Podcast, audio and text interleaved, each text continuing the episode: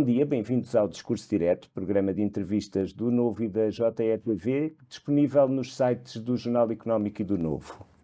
O nosso convidado desta semana é João Soares, militante histórico do PS, partido fundado pelos seus pais, Mário Soares e Maria Barroso, que já foi deputado à Assembleia da República e ao Parlamento Europeu pelos socialistas, tal como vereador e presidente da Câmara Municipal de Lisboa conhecido por uh, pensar sempre pela sua cabeça e dizer sempre o que pensa, ou que é reconhecido tanto por quem gosta como por quem não gosta daquilo que ouve. João Soares, que durante algum tempo foi Ministro da Cultura do primeiro governo de António Costa, é um observador atento do que se passa no seu partido e no Executivo e em toda a política portuguesa, como se viu na reação à intervenção de Cavaco Silva, a quem apontou desatino e ressabiamente por exigir a demissão de António Costa. Bom dia, João Bom Muito, Muito obrigado, obrigado por aceitar. Convite. E obrigado por ter uh, aceito. Acredita que os eleitores portugueses, na sua totalidade, e não só os madeirenses, que esses certamente elegerão a Assembleia Regional, irão voltar às urnas durante este ano? Não, não, não, não, de forma nenhuma. Você, você meteu aí os madeirenses pelo meio e esses vão voltar, Sim. mas não, não, não creio, sinceramente não creio. Uh, acho que falar em, em, qualquer coisa como dissolução da Assembleia, como aliás tem dito o Presidente da, da República, é, é, parece-me a mim um disparate num quadro político como aquele que existe. Isto não significa negar que há problemas com o governo, mas uh, Uh, acho que não, não, resolveria rigorosamente nada. Eu, eu, procuro sempre, e tenho procurado ao longo da minha vida, que já é longa, mas está longe de terminar, espero, uh, colocar as questões na perspectiva daquilo que entendo que é o interesse nacional. Evidentemente que isto tem sempre um lado subjetivo. E, por outro lado, tentar observar pouco o que fazemos, e já tive muitas responsabilidades executivas e outras, e espero continuar a ter ao longo da vida, uh, olhar para as coisas na perspectiva do que elas valem vistas a 10 ou a 50 anos de distância. E aí ganhamos uma outra maneira de observar. E eu acho que isso é, é um bom método e que, se, enfim Vamos lá ver, eh, se nós olharmos para a Primeira República, por exemplo, pouca gente conhece, eu sou um fã da Primeira República e vejo-me na herança da Primeira República. Eh, hoje não haverá praticamente ninguém que saiba identificar, eh, tirando pessoas mais qualificadas, por razões de história ou outras, que saiba identificar duas grandes figuras da Primeira República.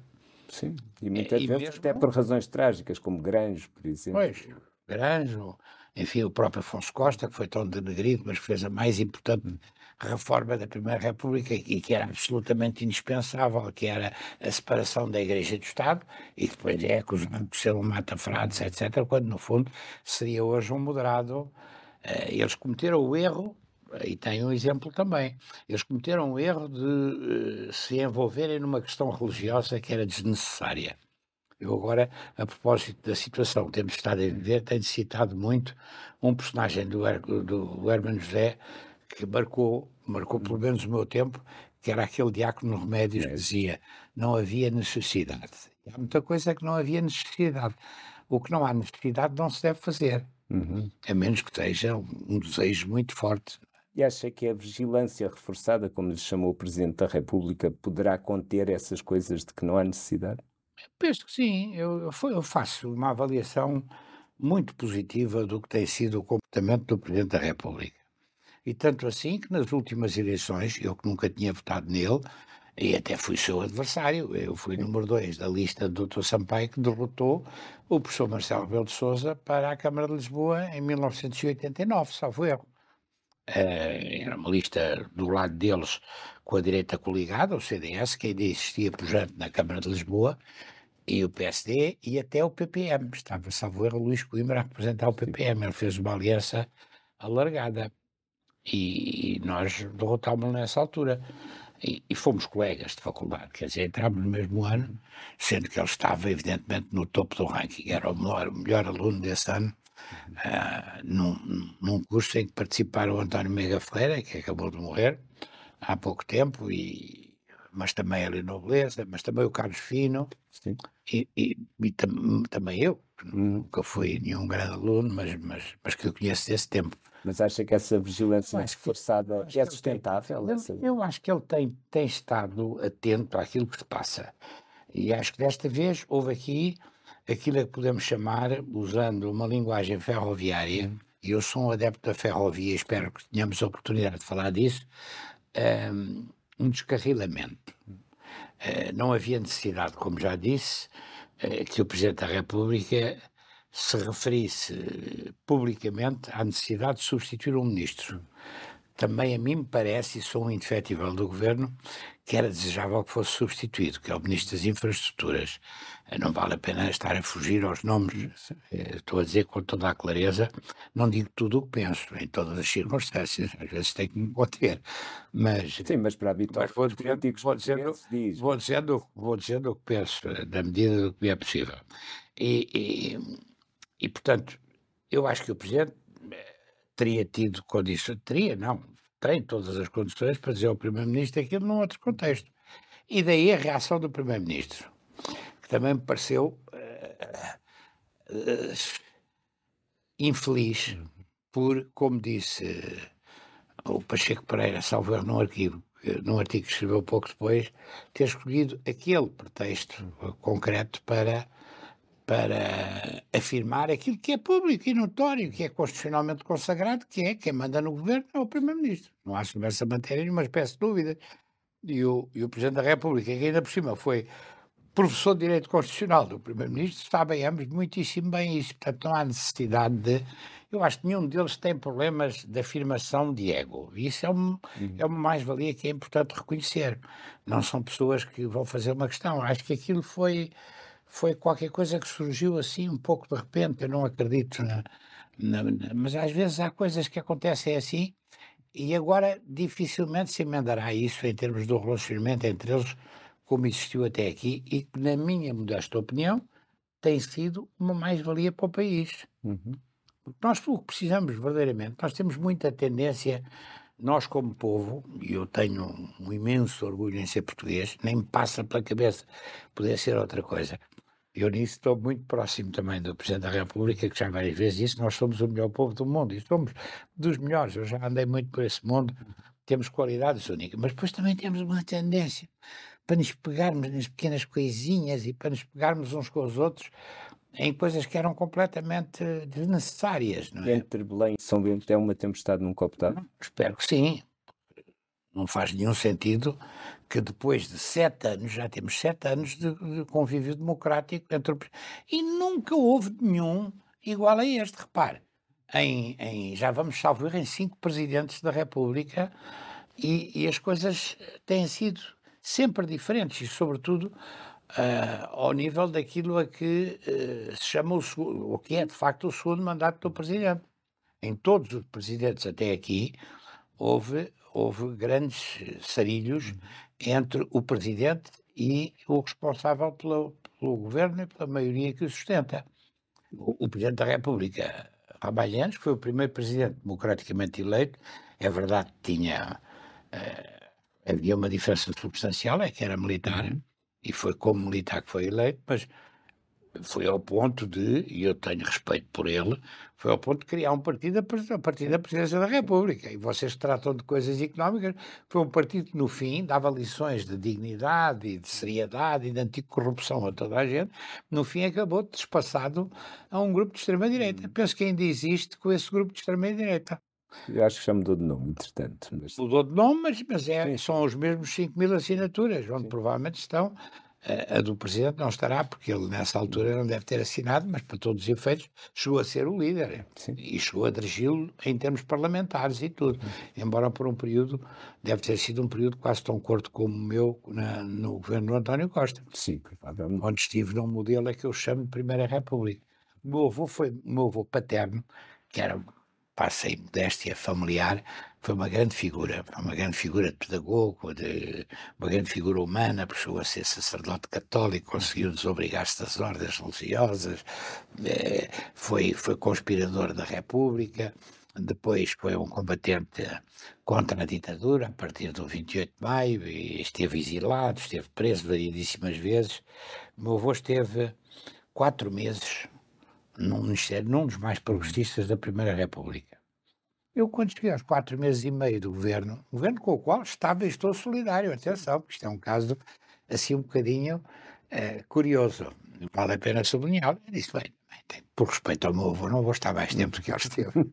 Fazendo aí um, pegando nesse, nesse seu à parte, acha que o, depois de, de, uma grande propensão de António Costa para, para mudar de ministros, passou a haver uma grande renitência? Vamos lá ver, vamos ver. Eh, ali não houve nenhuma propensão para mudar de ministro. Quem, quem decidiu sair fui eu. Sim, mas perante eu decidi sair, eu decidi sair, mas as circunstâncias não são atribuíveis ao Primeiro-Ministro. Eu faço a justiça, podia. Há pessoas que saem e ficam desatinadas e ficam enxofradas, se me permite a expressão. Eu saí com a maior das tranquilidades. E expliquei isso em três linhas. Combinei com ele, que era eu que fazia um comunicado a explicar porque é que tinha pedido admissão. Ninguém me pressionou a pedir admissão. Eu pedi admissão. E pedi admissão muito simplesmente porque percebi que havia uma onda. Uma onda contra mim que se ia transformar numa onda contra o governo. E, portanto, eu estava solidário, estava estou solidário com o governo, Uh, estava honrado pelo convite que me tinha sido feito pelo Primeiro-Ministro e também por uma outra coisa que era o terceiro parágrafo, mas são três parágrafos mais pequenos que aqueles que eu escrevi no Facebook e que ninguém leu. A maior parte das pessoas não leram. E uma terceira coisa que era dizer, não, em circunstância nenhuma, aceito prescindir de exprimir a minha opinião, aquilo que você disse há bocado. Quando, quando entender. E, portanto, como eu não tinha expresso nada que fosse indigno da minha modesta opinião, posso estar enganado, e engano-me algumas vezes, não é? e tenho dúvidas outras. Uh, foi isso que eu, que eu decidi, decidi sair para não causar mais confusões uh, a um, governo com o qual estava solidário e saí tranquilamente. Sim. Sem falsas modéstias, acha que faria falta, fez falta ao, ao governo no resto da legislatura, não só na área que tutelava, mas também para ajudar, eh, para ajudar no combate político? Vejo, acho que sim, mas não, não me ponha a minha a dizer essas uhum. coisas. Acho que sim. Houve várias pessoas que estavam no governo nessa altura que me mandaram mensagens ou que me falaram a dizer: olha, tenho pena que não estejas aqui. Uhum. Várias pessoas na altura. Voltando um pouco. Não todas, mas. Sim, sim. Aliás, nunca deixei de exprimir a minha posição, em todas as circunstâncias, em todos os conselhos de ministros, o dia em que me vi, ou demiti, não, o dia, dia a seguir, de manhã, uhum. eh, foi um dia de conselho de ministros, portanto... Sim. Voltando um pouco atrás, um presidente da República em Guerra Fria com um primeiro-ministro apoiado numa maioria absoluta monopartidária, e é algo que lhe traz recordações? Esta Guerra Fria é, é, motivada, você, a designação que foi, foi escolhida tem que ver com aquele gelado que o, o Presidente da República comeu no, comeu no Santini de Belém, quando estava assim em estado de comunicação. Eu acho que ainda mais simbólico foi ter calcetado. Acho todas as condições para transformar, para transformar aquilo que designou numa Guerra Fria um clima que volta a ser um clima de tranquilidade institucional, porque é um clima de tranquilidade institucional que é muitíssimo benéfico para o país já nos basta a nossa tendência para nos afastarmos daquilo que é essencial e para nos. Agora, ainda por cima, gerarmos aqui um conflito desnecessário entre pessoas que têm todas as condições para se darem bem e se deram bem ao fim de sete anos, parece-me um disparate completo. Não vê que se possa transpor a relação Mário Soares-Cavaco Silva, neste caso? Não, quer dizer, vamos lá ver, estamos a falar, estamos a falar de quê? De, quando, quando meu pai foi Presidente da República. Sim, segundo mandato do seu pai. Vamos lá ver, eh, ainda, ainda ontem ou anteontem convidaram-me para ir ao, à rádio do, do Observador para fazer um comentário sobre os 25 anos do PER. E uma outra cenazinha mediática que houve aí a semana passada, ou há duas semanas, promovida pelo atual Presidente da Câmara Municipal de Lisboa para assinalar 25 anos do PER, em que o professor Cavaco foi de câmara desta cena agora dos trabalhadores sociais ou dos autarcas uhum. sociais-democratas. Foi dizer que eh, foi atacar aquilo que tinha sido a apresentação de um programa para a habitação do Primeiro-Ministro e do Ministro das Finanças, uhum. apresentado por ambos, eh, e reivindicar para ele a destruição das barracas no país com o célebre eh, dispositivo legislativo chamado PER. Uhum. E, e na altura já foi feito um, um ataque bastante a despropósito àquilo que eram as políticas de outros, porque de facto é a tal história, quer dizer, há pessoas que reivindicam méritos que efetivamente não tiveram. E, e, esse mérito, esse mérito da aprovação desse programa, que de facto facilitou um pouco o quadro de financiamento daquilo que foi a reconstrução e a erradicação das barracas em todo o país, isso nasceu justamente daquilo que você estava a referir há bocado, quando referia o relacionamento entre uh, Mário Soares, Presidente da República, e Cavaco Silva enquanto Primeiro-Ministro. Foi uma presidência aberta, que foi uma coisa que ele criou, ele, o meu pai, não, criou, quando Presidente da República, na área metropolitana de Lisboa, justamente para chamar a atenção para o problema da miséria e das barracas. Uhum. Das pedreiras de e, húngaros, desse tipo. Essa, essa foi uma presidência particularmente uhum. bem sucedida, porque se traduziu em modificações, estimulou os autarcas e o governo. E foi no quadro desse desafio que foi lançado pelo Presidente da República, também ao Primeiro-Ministro, uhum. que eles aprovaram o PER. Mas o PER não significa que não houvesse já vontade grande por parte das câmaras, nomeadamente por aquela onde estamos, estamos na Câmara do Oeiras, e o Oeiras também, o Oeiras não fez tão rapidamente como nós, mas teve também um uhum. programa muito sério Sim. E de tinha um problema muito barracas. sério de barracas. E eu, com todo o respeito, também lhe vou dizer uma coisa. Tenho orgulho no que fiz, não tenho nenhum problema de vaidade, nem, preciso, não, sinceramente. Mas, de facto, não houve nenhum outro período, isso ainda há 20, há há dois dias no, no Observador diz isto, não houve nenhum outro período. Estamos a falar de números, não estamos a falar de dispositivos legislativos, estamos a falar de casas que se construíram e de casas que se deram às pessoas que viviam em barracas. Não houve nenhum outro momento na nossa história em que se tivesse feito tanto como em Lisboa durante a minha presidência. É verdade que o engenheiro Cassis também fez alguma coisa, tinha sensibilidade social e fez alguma coisa na erradicação de barracas, e, e depois a primeira parte do nosso mandato na Câmara, sob a presença de Jorge Sampaio, e com o Vasco Franco como grande responsável da área da habitação, também se fez alguma coisa. Mas nós demos ali um toquezinho, pode parecer vaidade se eu, se eu falo disso, demos ali um toquezinho muito especial. E, nomeadamente, enfrentámos as questões que se punham em alguns dos bairros, e em alguns bairros mais empobrecidos e mais centrais, entre promiscuidade e a ligação entre a toxicodependência uhum. e o tráfico de droga e o consumo Sim. e esses bairros de barracas. Porque o símbolo maior e mais conhecido é o Casal Ventoso. Você é mais novo que eu, mas deve ter subido a Avenida de Ceuta alguma Sim, vez e deve-se lembrar do que aquilo era. Sim.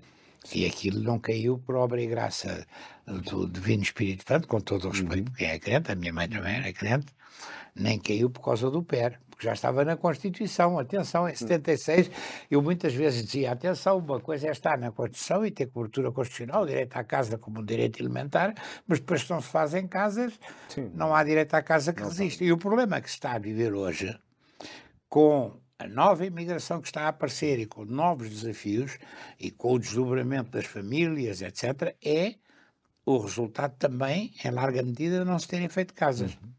E, sobretudo, não se fazem casas. Ainda há pouco disso escrevi num, num artigo de um, bom jornal que é vosso concorrente, uhum. uh, que é o Jornal de Negócios, desafiaram-me para fazer um artigo sobre esses casinhos da vida política Sim. nacional e eu disse, olha, eu não vou fazer um artigo, vou fazer um artigo sobre os casinhos. É uma coisa que não me interessa nada. Vou fazer seis propostas que eu considero vitais para o país no, no momento em que estamos e que são factíveis. Não me atirei a coisas que são, são também vitais, mas que são mais difíceis de concretizar. E dou-lhe um exemplo, para não ficarmos no ar.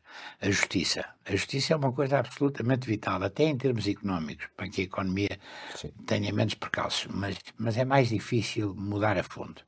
Porque há ali três lobbies ou quatro que enfim, é mais difícil lidar com isso. Mas uma das questões que falei foi na habitação. Sim, que é um problema gravíssimo. E antes de, da, da, apresentação deste programa.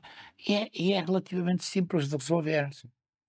Eu, pegava agora nas, nas críticas duras que fez à intervenção de Cavaco Silva.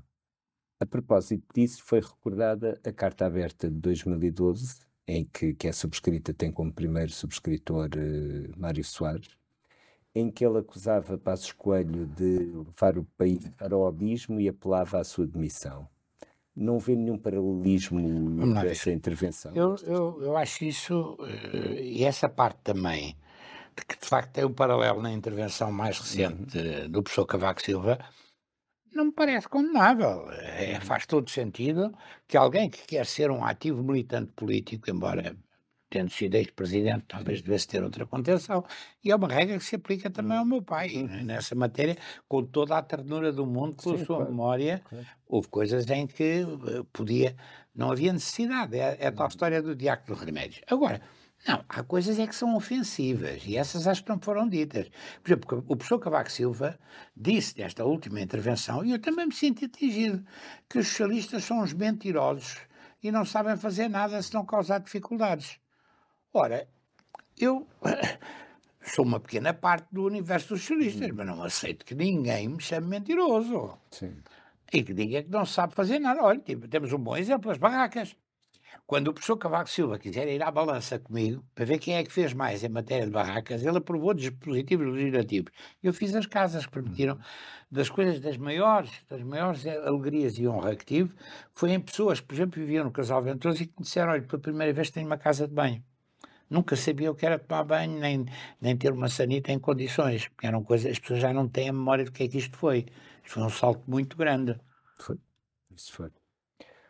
Acha que, apesar de já deixou claro que não acredita que vá haver dissolução da Assembleia da República, que não vê razão para isso, mas António Costa teria alguma vantagem em voltar a, a voltar a submeter-se ao teste da confiança do eleitorado? Quer dizer, é evidente que no contexto em que estamos, provavelmente não voltaríamos a ter uma maioria absoluta, que aliás na altura já foi um pouco surpreendente. Na altura foi um pouco surpreendente, nós não temos é nunca memória nem para as coisas mais próximas. Agora, qual era o ganho para o país de dissolver a Assembleia para provocar eleições? Diga-me sinceramente, porque o que eu queria era ouvir os outros. Olha, eu dou-lhe um exemplo. Põe em causa os dois, e estou solidário como sempre estive com, com, o líder do meu partido, que é, no caso, o António Costa, Primeiro-Ministro, e também com, com, o Presidente da República, por causa da avaliação positiva, nem sempre estive, da avaliação positiva. Ambos falaram, por exemplo, de uma coisa que é relativamente menor no meio de outros problemas que há, que era a questão dos sem-abrigo. E o Presidente vai regularmente no Natal, quando eu era Natal, que também se fazia isso, vai dar comida aos sem-abrigo, vai dar algum agasalho, etc. E lembro-me que aqui há uns anos antes do Covid, ele e a Ministra da, da Solidariedade Social, foi secretário de Estado do Turismo, conhecia essa altura e tenho uma boa impressão dela, disseram, vamos fazer um programa, vamos acabar, em 4, 5 anos acabamos com o sem-abrigo. Até agora, que eu saiba, zero, como uhum. eu. É, vale tanto como esses dispositivos legislativos que o professor Cavaco fez. Eu vou estar outra vez a autoelogiar-me, mas quando eu assumi a presidência da Câmara de Lisboa não havia um centro de apoio aos sem-abrigo em Lisboa.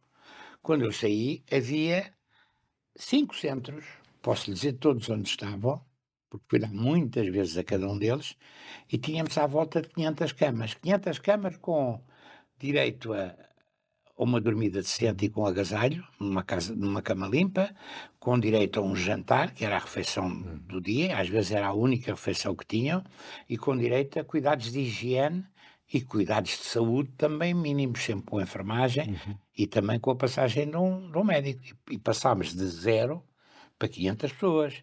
E tínhamos duas brigadas na rua a procurar convencer as pessoas a irem para os abrigos. O que não é, não é fácil. Eu fiz isso muitas vezes, fiz essa volta muitas vezes, não sei se você já deu.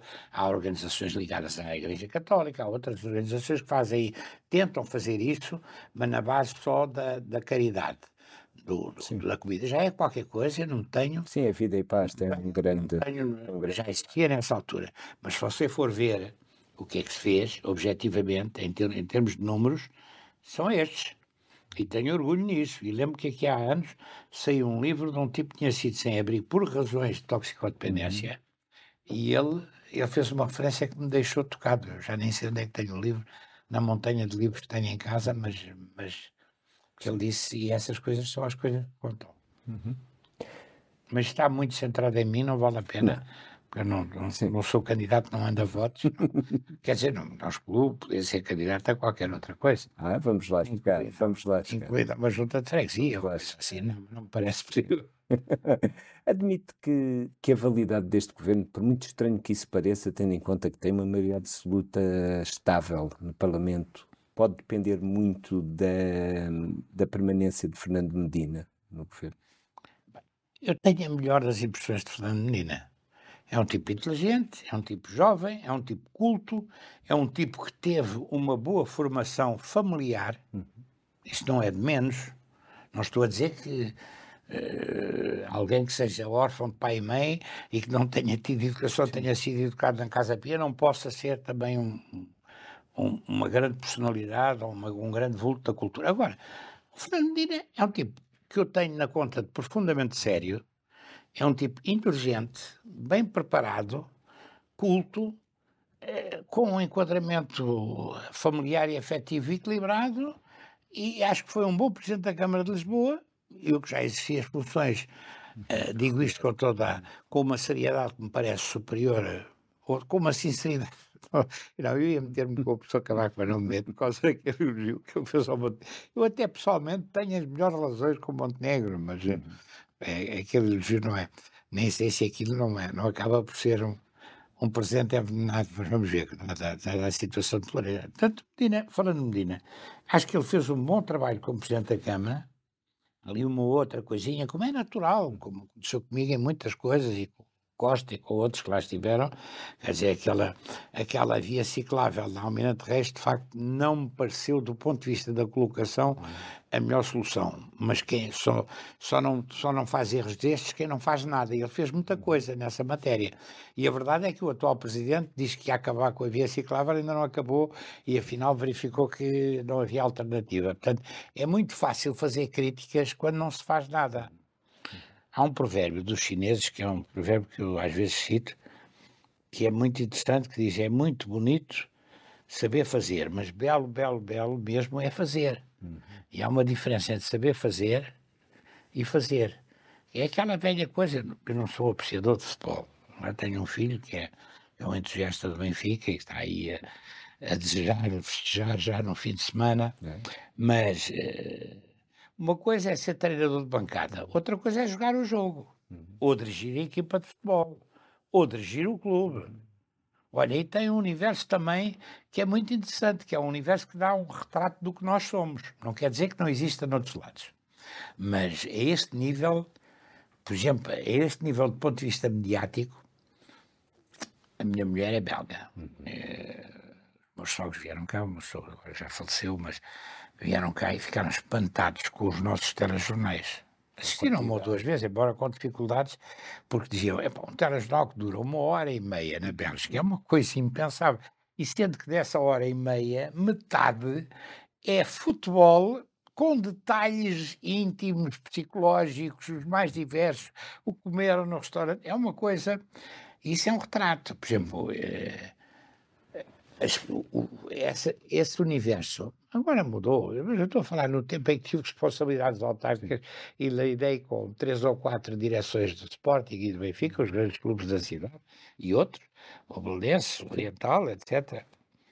É, e a relação entre esse, esse universo e, a, e, os chamados políticos, a que eu pretendo, e tenho orgulho nisso, são as pessoas que têm posições e que assumem posições e, e, pretendem ter, ter um contributo para dar para a forma como as coisas correm na nossa terra. Às vezes é comparado com a política, mas, mas aquilo, comparado com a política, uhum. estamos a falar de meninos de cor ou peças. É outra, é outra. E isso é uma coisa que nos mobiliza a todos. Como é, que, como é que tem encarado as notícias sobre as investigações ao que aconteceu na Câmara de Lisboa? Eu acho isso, eu acho isso, Acha sinceramente. Que é um saco de nada? Não, não quero entrar por aí. Eu não tenho, primeiro não tenho uma visão conspirativa da vida. Uhum. E depois acho que isso são tudo coisas pequeninas. Quer dizer, ou há algum crime, ou há algum crime, ou a suspeita forte de algum crime, ou então é melhor não entrar por aí. Isso é uma coisa que não leva a lado nenhum. E, sobretudo, eh, eu acho que uma coisa que é condenável, mas que está a acontecer um pouco em todo lado, é a condenação na praça pública. Antes de haver qualquer oportunidade de haver debate contraditório e de se dar à pessoa que é suspeita, seja do que for, a oportunidade de. Sabe que eu eh, tenho uma experiência pessoal que às vezes invoco que, que me parece importante e que é, é relativamente única na nossa terra. Eu, por razões estritamente políticas, fui acusado de uma forma caluniosa de ser traficante de marfim e depois veio a versão dos diamantes também. Mas o marfim fazia sentido naquilo, porque era um avião que caía, porque pesado, se fossem diamantes, Sim, para cair, não dava para cair o, o avião. E isso colou. Isso colou-se. É uma coisa terrível quando se acusa alguém assim, e quando é uma máquina de propaganda poderosa como e antes das redes sociais, né? nem sequer teve que lidar com o poder das redes sociais. As redes sociais era, era, era só a máquina de propaganda do poder do Luanda, que é um poder cleptocrático e, e complicadíssimo, que nunca fez eleições decentes, etc. E agora, por exemplo, estavam a falar sobre a Turquia. A Turquia, o que se vai passar na Turquia é muito importante, mas eu cheiro que aquilo está mais ou menos também numa fronteira em que já não, já não se pode falar verdadeiramente em regime democrático, porque houve ali uma deriva importante uh, e negativa centrada no Sr. Erdogan. Eu, uma das coisas que mais gozo me deu fazer e em que senti que tinha sido mais útil ao país e às funções que estava a desempenhar foi, enquanto parlamentar, estar na, na Assembleia Parlamentar da Organização de Segurança e Cooperação Europeia. Portanto, pude andar por esses países todos, todos. Os da antiga União Soviética, com uma única exceção, que foi o Uzbequistão, que curiosamente era o mais turístico, Sim. mas tinha um conflito com os parlamentares. Portanto, conheço mais ou menos aquilo tudo, mas quando digo conheço é que conheci o presidente, o Putin não conhecia, hum. mas já conheci bem o Lavrov. Isso hoje é uma mais-valia. Eu sei que o Lavrov sabe que nós sabemos que ele está a mentir quando diz muitas, ou muitos de nós sabemos uhum. que ele está a mentir quando diz aquelas coisas que tem dito. Sim, mas tem que. E aquilo também é um sinal quanto à natureza daquele poder. O Lavrov é um tipo inteligentíssimo, com um grande desembaraço intelectual, fala muitíssimo bem inglês, também arranha francês, viveu muitos anos fora daquele universo, porque isso também é importante. Ele foi seis anos ou sete eh, embaixador nas Nações Unidas, viveu em Nova Iorque. Não é uma coisa pequena, não é uma passagem de 15 dias, quer dizer, eh, e, e, está a dizer enormidades e sabe que nós sabemos que ele está a uhum. dizer enormidades uhum. quando fala da Ucrânia Sim. como dominada por nazis e como... E, portanto, isso é, um, é também um, um, sinal interessante para perceber o que é que se passa naquele uhum. universo. Uhum. Aquilo, aquilo que o Primeiro-Ministro tem. tem... Posso da Turquia sim, sim, Erdogan, não acabei, mas ainda conhecia a Turquia com o Erdogan Primeiro-Ministro. Sim, Ou até talvez antes do Erdogan ser Primeiro-Ministro. Ainda estive em, em jantares, banquetes, aquelas coisas uhum. uh, em que ele estava longe de ser o Presidente da República e aparecia com a mulher sem véu. Agora aparece com a mulher com um véu e com um véu cada vez mais apertado. Sim, e houve ali uma deriva, e, e, fui lá várias vezes. Uma das coisas onde se deve ir na Turquia, onde foi o candidato opositor antes das eleições, e tem de ver isso, é Ankara, ao mausoléu do Ataturk. Uhum. Tem um museu também sobre o percurso do Ataturk. O Ataturk é uma figura fascinante. O Ataturk é o, é o homem que funda a República uhum. e que uh, garante a laicidade do Estado. Este tipo fez uma deriva completamente ao contrário do Ataturk, ainda por cima reivindicando a herança do Ataturk. O Ataturk entregou às Forças Armadas eh, a, a, garantia da laicidade do Estado. Este tipo desarticulou as Forças Armadas. Tinha ali um papel de pivô, até no Médio Oriente, uma boa relação com Israel, boa relação com o país. Aquilo tem sido. Tem, Agora, também lhe digo uma coisa: também acompanhei aquilo o suficiente, até na fase em que estive no Parlamento Europeu, para saber que a Europa teve muitas responsabilidades. Com muitos países se opuseram, quando eles estavam num caminho democrático seguro e a fazer passos seguros, eh, contribuíram para o ascenso de tipos como Erdogan e para esta deriva uhum. antidemocrática anti-europeia, porque a Turquia devia ter entrado da União Europeia nessa altura. E uh, quer a Áustria, quer a Alemanha, quer a França, uhum tiveram medo da Turquia, porque a Turquia é um grande Sim. país. Já que fala de contribuição para a ascensão de figuras políticas, admite que, que a estratégia de sobrevalorização de André Ventura, que tem sido seguida pelo PS, acarreta riscos? Não, não, não acho que haja sobrevalorização. Acho que haja sobrevalorização. Hum. Mas, eh, quer dizer, aquilo, aquilo é um fenómeno que nós já vimos. Há bocado estávamos a falar do PRD, hum. é uma coisa que já ninguém se lembra, mas também houve ali. Sim, chegou a 18%. Hermínio Martinho, houve para ali, metade do eleitorado do PS foi para ali com o argumento. Eh, e houve outras coisas. Houve partidos reformados que meteram três ou quatro pessoas. É, eu não acho que haja sobrevalorização. É, eu não conheço aquele universo. E, não estou no Parlamento eh, desde que há chega. Decidi sair por, por meu próprio pé, antes que me pedissem para sair, ninguém pediu, pelo contrário, mas é, agora acho que há um tipo que tem, obviamente, qualidades hum. histriónicas e de inteligência e de habilidade comunicativa. Eu conhecia-o vagamente de raspão uh, de passagem em estúdios de televisão, onde ele ia fazer comentário esportivo, eu fiz comentário de outro tipo, político. É, ele tem qualidades até de simpatia pessoal. Eu já estava duas vezes, já estive uma vez ou duas num restaurante, veio-me falar como uhum. se eu uhum. fosse um grande amigo. Eu disse: Ó, oh, doutor Ventura, calme-se um bocadinho, porque aquilo está um bocadinho. Mas quer dizer, o tipo tem qualidades de, como comunicador, uhum. mas depois há ali uma coisa que falta um bocadinho o freio, entre naquele, em nome de, de, de provavelmente captar a simpatia de franjas do eleitorado que ele acha que são mais sensíveis a este ou aquele argumento, transpõe-me barreiras, pelo menos verbalmente, transpõe barreiras que são para mim inaceitáveis e para qualquer pessoa que tenha um mínimo de formação democrática, nomeadamente as castrações, nomeadamente a prisão perpétua, nomeadamente eh, o discurso anti-ciganos, o discurso uhum. até com uma ponta de racismo em relação aos africanos também. Agora, agora que o homem tem qualidades de comunicador, tem. Uhum. E, que tem estado a subir, está, e que já neste momento representa o terceiro, a terceira força política na Assembleia, isso parece-me indiscutível. Pode, que não cresça. Acha que ele pode... É esse risco sempre. O Mitterrand foi acusado, quando alterou o sistema eleitoral, depois eles voltaram ao sistema eleitoral tradicional, em França, ter, ter dado uma oportunidade ao Le Pen de de, de se transformar numa, numa força com, com grande força em França. Hum. Olhando para esse protagonismo que ele tem, pode dizer que neste momento Luís Montenegro é o líder da oposição em Portugal? É óbvio que a oposição. Ora, tem uma coisa que eu estou de acordo com o professor Cavaco hum. Silva. A oposição é o PSD, como é óbvio. Mal seria de nós, enquanto país, se eh, o PSD deixasse de ser oposição. Uhum.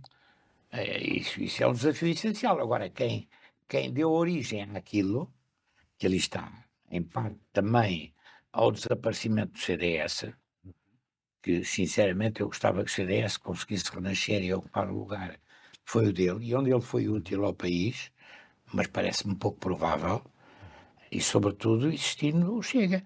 Mas o Chega também, se calhar estou a ser injusto, haverá ali uns quadros de altíssimo nível que eu ainda não vi, mas eu acho que aquilo é um homem só. Uhum. É um homem só. Eu ia até usar uma expressão, uh, o só é muito mal acompanhado, tenho visto, não é? Pelo menos ao nível do desembaraço verbal, se calhar estou a ser injusto. E admito enganar-me, ao contrário de pessoa Cavaco, uhum. engano mais vezes e às vezes tenho também dúvidas, tenho muitas vezes dúvidas. A TAP pode ser um alcácer quibir do governo? Não. A TAP pode ser e deve ser uma grande companhia de referência uhum. no quadro europeu e no quadro internacional e tem todas as condições para ser isso. Olha, a primeira coisa, disse isto sempre. Aí já entro naquela classificação que você disse, fosse quem fosse primeiro-ministro, meu partido ou outro. A TAP não pode ser governada, gerida por gente que lá vai parar só porque é do PS, do PSD, do PC ou do CDS que houve ali, na altura ainda não havia Chega, uhum. houve uma repartição sempre dos lugares, ou dos taxos, se quiser. Uhum. Contra isso é que eu sou sempre. Primeira pessoa que virou o cabo, uh, que era das tormentas, e o quis transformar em Cabo Boa Esperança, uhum. chamava-se Jorge Coelho, era um grande amigo meu.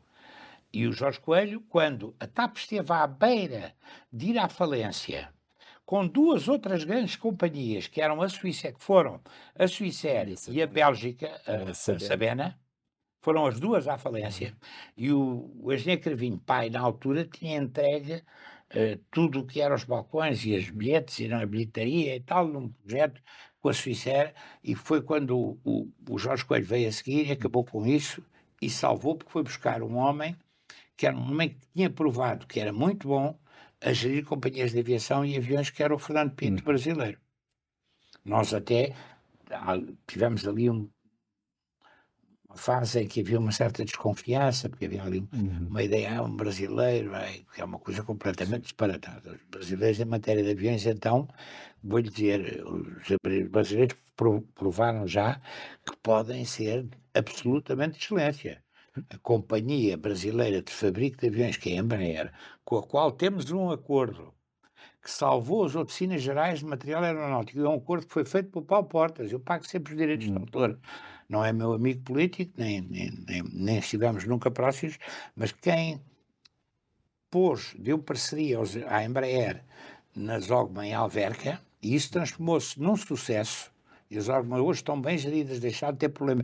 Inclusive distribuem os lucros pelos trabalhadores foi o Paulo Portas. E, isso e depois, atrás disso, com Sócrates, vieram construir duas fábricas em Évora. Não sei se você já lá foi, a um lado e a outro, mas deve ir, estando à frente de um, de um jornal que tem uma componente económica importante, deve ir, quer a Alverca, quer as duas fábricas que eles têm em Évora, eu já as visitei ambas. E não as visitei oficialmente, visitei-as como cidadão, e lá e, e vendo-as com, com tempo.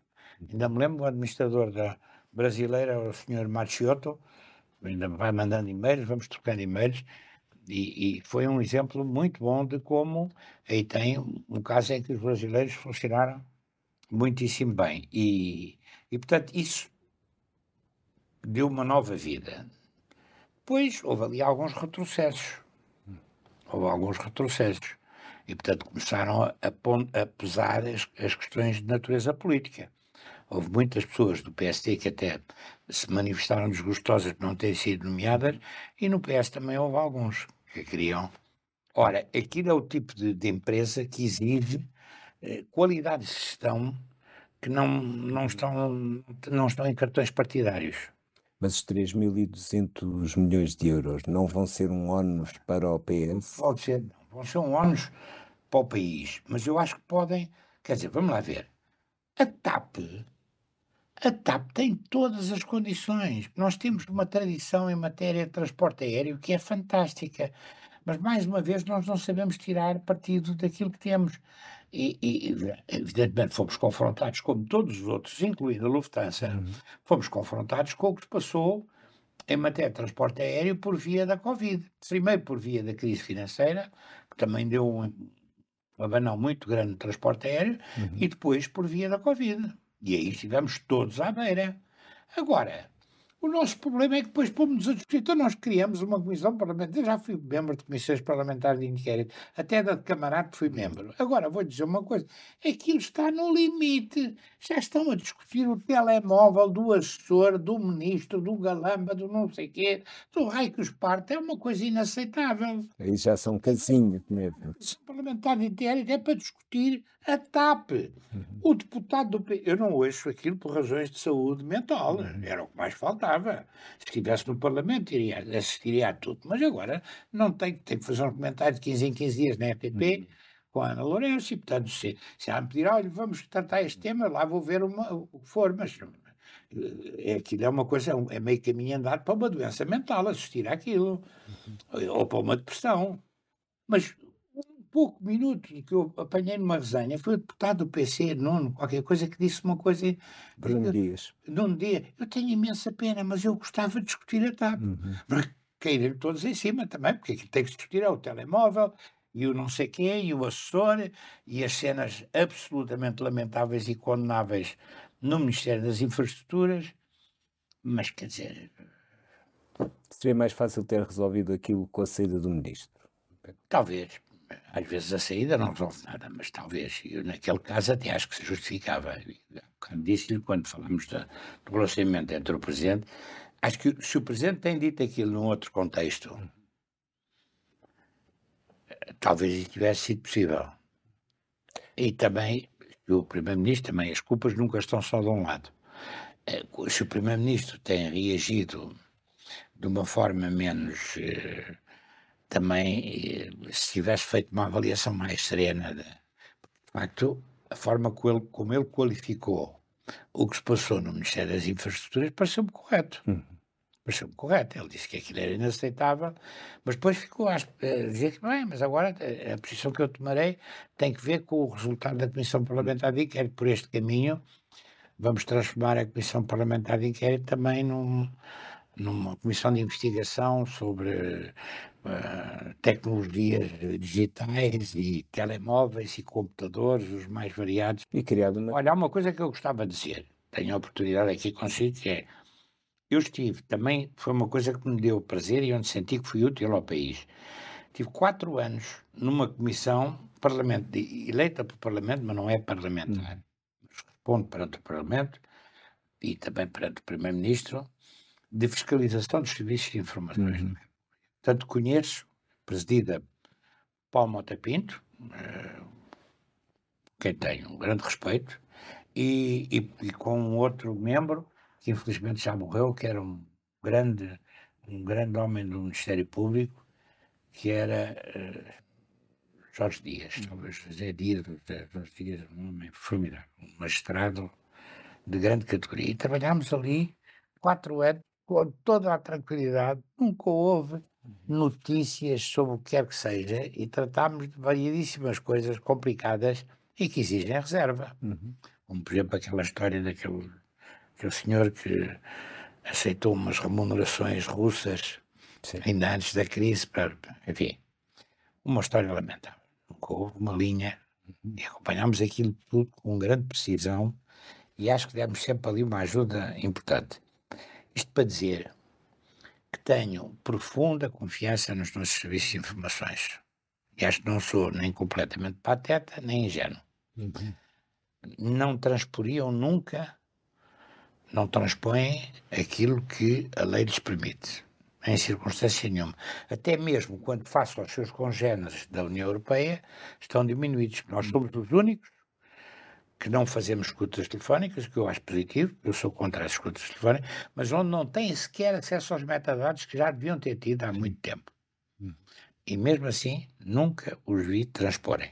E nós podíamos entrar em qualquer uma das sedes, ainda o serviço externo estava uh, onde esteve o Copcom, ali no, Foto do Arte do Duque, e agora estão ambos na Meixoeira, temos boas instalações, mas e, e, e o CIS já estava na meixoeira. Então, gente, foi dos sítios e já estive em várias coisas públicas eh, com responsabilidades de tutela, nomeadamente na Câmara, também no Ministério, etc., onde vi gente mais dedicada e mais a gostar de fazer o que fazia e a fazê-lo com seriedade, sem problemas de horários, sem problemas desse tipo. Portanto, não, não deitem as culpas para quem trata de, das coisas bem, que é uma coisa também uma tradição muito nacional. Nós normalmente arranjamos alibis eh, laterais uhum. para coisas que são de responsabilidade política e onde as coisas não correram bem do ponto de vista político. Isso é, isso é que seria injusto. Deveria ter havido mai, maior bom senso da parte pois, uh, do governo. Não, olha, eu é que tenho que ter um bocadinho de bom senso na análise daquilo. Enquanto não tiver informações enquanto não estiver não estiver eh, informado ao detalhe, uhum. não faz julgamento. Para terminar, uma, um tema que lhe é caro, porque uma das suas marcas de água enquanto autarca, e desde então foi a recusa de que seja necessário um novo aeroporto de Lisboa. Sim, sim. Esse e... projeto que se fala desde 1972 é uma espécie de ópio dos governos portugueses? Você disse 72? Sim, penso que 70. Sim, eu acho que é anterior, eu acho que é dos anos 60. É, é, acho que a primeira pessoa que falou da, da, da, necessidade de um novo aeroporto foi um presidente da TAP, cujo nome não, não me lembro já, tinha dois nomes, que foi também ministro de Estado do professor Marcelo Caetano, durante o governo da ditadura. Foi, aliás, um bom presidente da TAP eh, e quer dizer, desde os anos 60, mas, mas admito que você diga 72, mas é anterior, é anterior. Nessa altura havia muita, muitos voos, muito tráfico hum. uh, colonial, não é? Sim. E havia eh, também, só, só a Força Aérea Portuguesa teve, salvo erro, eu ia dizer cinco, mas é capaz de não ter tido cinco, mas teve mais de três Boeing 707 hum. só para o transporte de soldados. Sim. Nós tivemos, desse ponto de vista, uma coisa prodigiosa. Nós tivemos, houve alturas em que tivemos mais de 150 mil homens em armas, em três frentes de hum. combate a uma distância considerável Sim. do comando, que era a metrópole. Uhum.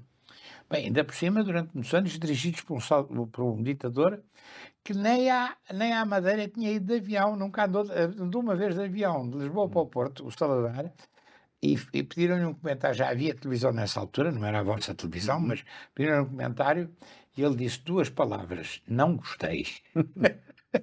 Sobriedade máxima. Agora, isto tudo para dizer que nessa altura não se justificava de maneira nenhuma, mas continuaram sistematicamente a repetir uhum. aquela mentira e a anunciar que no ano que vem o aeroporto está esgotado. E você tem declarações, valia a pena fazer uma antologia, não tive pachorra ainda para isso. Oh, Quer dizer, dizer, eh, chegamos aos 10 milhões e acabou, chegamos aos 15 milhões e acabou, já vamos nos 40 milhões e não uhum. acabou. Eu acho que houve ali erros sérios. Uh, foram cometidos nos últimos tempos. O, o, aeroporto é um projeto de grande qualidade, até do ponto de vista arquitetónico, feito por um arquiteto que eu conheci bem e que fez inclusivamente uma casa que é dos meus pais, que agora é da minha irmã e uhum. minha, em Sintra, onde eu passo largas temporadas, uhum. de onde eu vim agora para estar agora consigo aqui, que é o arquiteto que é do Amaral. Foi o homem que fez, a convite do Eduardo Pacheco, a maior parte dos projetos Sim. de Monsanto. Sim. E o próprio Parque de Monsanto também deu um contributo muito importante. Bem, é um projeto dos anos 40, mas foi pensado com grandeza e teve à volta terrenos que estavam limitados em termos de utilização. E tinha ali também uma questão de natureza patrimonial que é importante na perspectiva do que se veio a passar depois. Na altura, justamente, do governo de Passos Coelho, salvo eu, estava lá, ou no governo, não sei, sei que lá estava como ministro o, o, o atual presidente da ANA uhum. e da Vinci, que aliás tenho com ele uma relação simpática do ponto de vista pessoal, conheci-o noutras circunstâncias, ele também esteve próximo de um trabalho com a autarquia quando, quando foi administrador de Lisboa 94, mas é uma história lateral em relação a isso, mas ele esteve nos governos que negociaram a privatização da ANA e agora está à frente da ANA. Há ali, um, há ali uma. Não, não estou a dizer com isto que. Não, não, não, não faço insinuações, estou, a, estou a referir a um facto. Uhum. A verdade é esta. A Ana e algumas outras pessoas não estão interessadas em que o aeroporto funcione bem. E quando digo o aeroporto, não estou a falar do aeroporto enquanto conjunto, nem estou a falar das pistas. Estou a falar de aerogás, sobretudo, mas no que diz respeito às pistas também. Uh, o aeroporto Humberto Delgado, eu estava no Conselho de Ministros e congratulei-me muito nessa altura, quando, quando se aprovou o nome do Humberto Delgado para o aeroporto. Acho que é o nome é o nome mais adequado, foi uma grande figura da aviação portuguesa, foi ele que criou a linha do Império, não sei se sabe isso, também nos anos 40, fazia a ligação entre as várias capitais do Império Português, e acho que foi um bom piloto e, e foi um homem foi um homem que morreu às mãos da PID num assassinato miserável e portanto merece por todas as razões e também essa a nossa homenagem. Mas a verdade é esta: o aeroporto tem desde o, desde a altura em Coelho do Amaral fez o projeto da Aerogar, tem duas pistas. Uma agora não está operacional. Uma é um 735, corresponde ao eixo da Avenida do Aeroporto, e a outra é a 0321. Agora, com a, com a variação do, do, do norte magnético, eh, já não é bem 0321, mas enfim. Eu sei estas coisas também porque tive um breve em tempos e, e tenho uma experiência aeronáutica única. Sim que é cair dentro de um avião e estar vivo aqui a falar. Eu gostava muito de andar de avião. Agora, A 0321 é uma pista de grande qualidade em qualquer lado. Essa história do aeroporto está, está esgotado porque só tem uma pista, agora só tem uma pista, porque é um 735 que é, é, é usada para parqueamento de aviões. Mas é uma treta. Gatwick, que tem 50 ou 60 milhões de passageiros ano, tem de uh, ano, tem uma pista. Sempre teve só uma pista. Acho que é isso que tem, que é o maior da, da Europa. Mas e tem muito mais passageiros. Já não falo, por exemplo, do aeroporto onde você se calhar aterrou, agora se calhar já não tem nada para isso, que é que era o, o Hong Kong antigo. Não, no Hong Kong antigo e aterrei já no do Hong Kong novo. O Hong Kong novo é uma coisa à dimensão chinesa, mas o aeroporto de Hong Kong antigo era uma coisa que você ia dentro de um 747, como aconteceu a mim, na Itália, e via as senhoras chinesas a fritarem camarões na janela. ali mesmo ao lado, era uma coisa.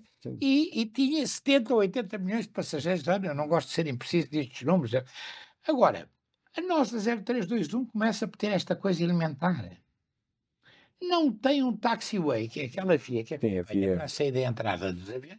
Não tem o taxiway que acompanha a, a, a, pista de uma ponta à outra com várias entradas. E você, se quiser entrar com um avião grande, tem que cortar. A... Bem, isso dá logo hum. uma diminuição do número de movimentos que pode fazer, inacreditável. Anda a dizer isto há 30 anos, ou há 25, ou, 20, ou 30 anos, quando dei uma conferência de imprensa no, da própria Aerogar da, da Portela, de, de, de Humberto Delgado, a dizer isto. Não fizeram. Como me bati pelo metro. Sim. O metro, não queriam levar o metro até o aeroporto. Depois o Jorge Coelho lá tomou a decisão de que, quando era Ministro das Obras Públicas, que aquilo avançasse. E só ficou pronto há relativamente Sim. pouco tempo. Dizer, são coisas elementares. Ora, só não percebe que a Portela, Humberto Delgado, é uma mais-valia para a cidade e para o país, com a localização que tem, que não, eu não olho para as coisas com o mínimo de atenção. Qual é a cidade da Europa onde você pode partir de manhã e voltar para outra capital hum. europeia, voltar à noite e trabalhar e ter reuniões e almoço de negócio e volta a ter reuniões à tarde? Eu lembro quando nós derrubámos no, o bairro do Relógio, que era um bairro Vargas Grande, que era, também tinha o nome de bairro chinês, uhum. e onde também já havia tráfico de droga, ali mesmo junto à rotunda do relógio, daí é que tinha o nome de bairro do relógio. Veio cá um tipo que era da Lufthansa, um dos diretores principais da Lufthansa, dizer assim: viu que nós estávamos a fazer um campo de golfe de nove buracos, já está abandonado, depois Sim. abandonaram, até lá metemos um belíssimo restaurante, foi concessionado a um tipo que estava aí muito bom, já não me lembro, dos grandes cozinheiros, uhum. tudo isso foi abandonado com um driving range também desenhado por, por, um dos tipos que tinha feito as melhores coisas lá embaixo no Algarve, e aquilo funcionou. É, vieram os tipos da Lufthansa e disseram assim: olha, nós pagamos o campo de golfe. Não queremos a propriedade, sei que vocês não vendem, mas nós pagamos o campo de golfe porque ele é tão bom e tão bem localizado que os nossos trabalhadores, os nossos quadros da Lufthansa, podem sair de Munique, de Frankfurt ou do outro lado qualquer de manhã, vir aqui e depois voltarem. Está a ver? Sim, Isto não há... mais valia. Eu morei sempre e espero vir a morar outra vez, é a minha terra em Lisboa no Campo Grande, uhum. onde os meus pais moraram, sim, sim. o meu avô, na linha da aproximação dos aviões. O ruído dos aviões, que é de facto a principal poluição, diminuiu muitíssimo e vai diminuir ainda mais. Portanto, aqui não é uma mais-valia óbvia. Falar em Montijo é um disparate inenarrável. Como falar em Ota, e foram amigos meus que falaram nisso, eu gosto imenso do Marilino. Ota Jamé. Hum. Ele fala francês, eu também falo. Jamé ou Tanas. Hum. É, Jamé é, nunca, nunca se fará lá. Ou no margem sul, Jamé para defender Sim. a Ota, que era o que ele dizia. Tudo isso, acabar com a base aérea do Montijo, que é a base aérea mais importante do ponto de vista das operações de busca e salvamento na zona, na zona económica. Isto não lembra o diabo. É de uma falta de bom senso. Nem os, os militares vão sempre dizendo ah, ah, se nos compensarem, se não sei o quê. Hum. E depois parece que não se faça, infelizmente não se vê. Agora, é, é, o aeroporto estar onde está é uma mais-valia óbvia. O aeroporto tem problemas de funcionamento de aerogar? Tem e devia ter sido remodelada. Agora, pode ser remodelada, pode ser remodelada, mantendo o aeroporto em funcionamento. Sim. Olha, o, o, o, melhor exemplo para mim, dos tempos em que estava na Osh e voava muito, hum. é Munique. A parte nova de Munique resolveu com soluções tipo ovo de Colombo, com dois andares, resolveu de uma forma admirável, Schengen não Schengen, admirável, com tapetes rolantes. Agora você tem que fazer uma coisa confortável para as pessoas. Agora, a mais-valia, aquilo é quase uma, aquilo é quase intermodal. Como, se, como fizemos para a Expo, também fomos nós que demos um contributo. A, a estação do Calatrava, que é um apiadeiro, foi a primeira estação intermodal em Lisboa, porque liga a ferrovia, o, o metro, o transporte terrestre e a ligação ao aeroporto que é ali ao lado. Exatamente.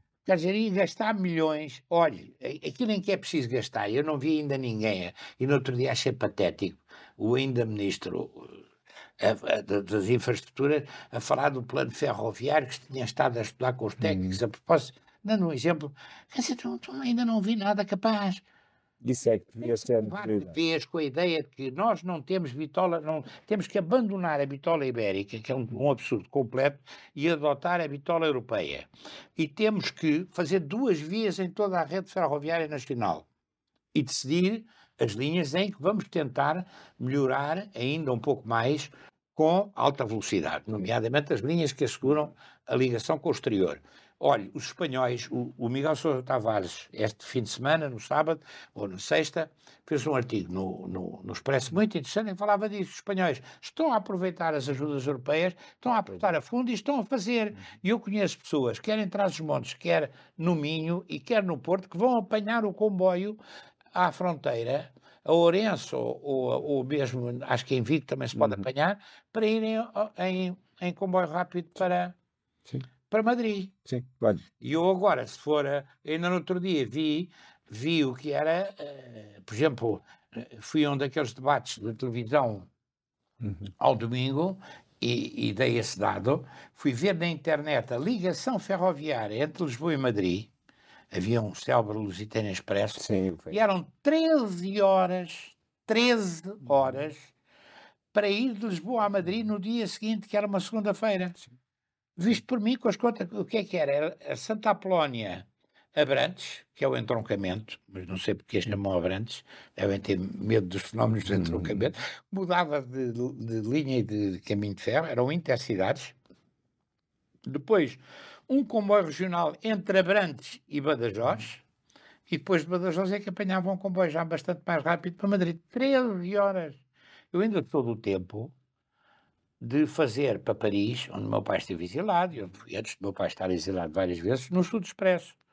E eram 24 horas, era um transporte. Sim, e agora, sim. olha, agora, isto mesmo para terminar, há 15 dias ou 3 semanas, fui a Kiev, a convite lá da, das autoridades ucranianas, e o comboio de, de Varsóvia para uhum. Kiev lembrou-me muito o Sul Expresso. É, que eram lixos e tal, mas e eram 18 horas ou 19 horas entre Sim. Kiev e à noite. Sim, claro. Faz-se bem. Sim. A ferrovia é a grande aposta. Qual, qual é o novo aeroporto, quais milhões? Sim. Resta-me agradecer, João Soares, ao nosso convidado. O discurso direto regressa na próxima semana com novos protagonistas da vida política, económica e social de Portugal. Contamos convosco também.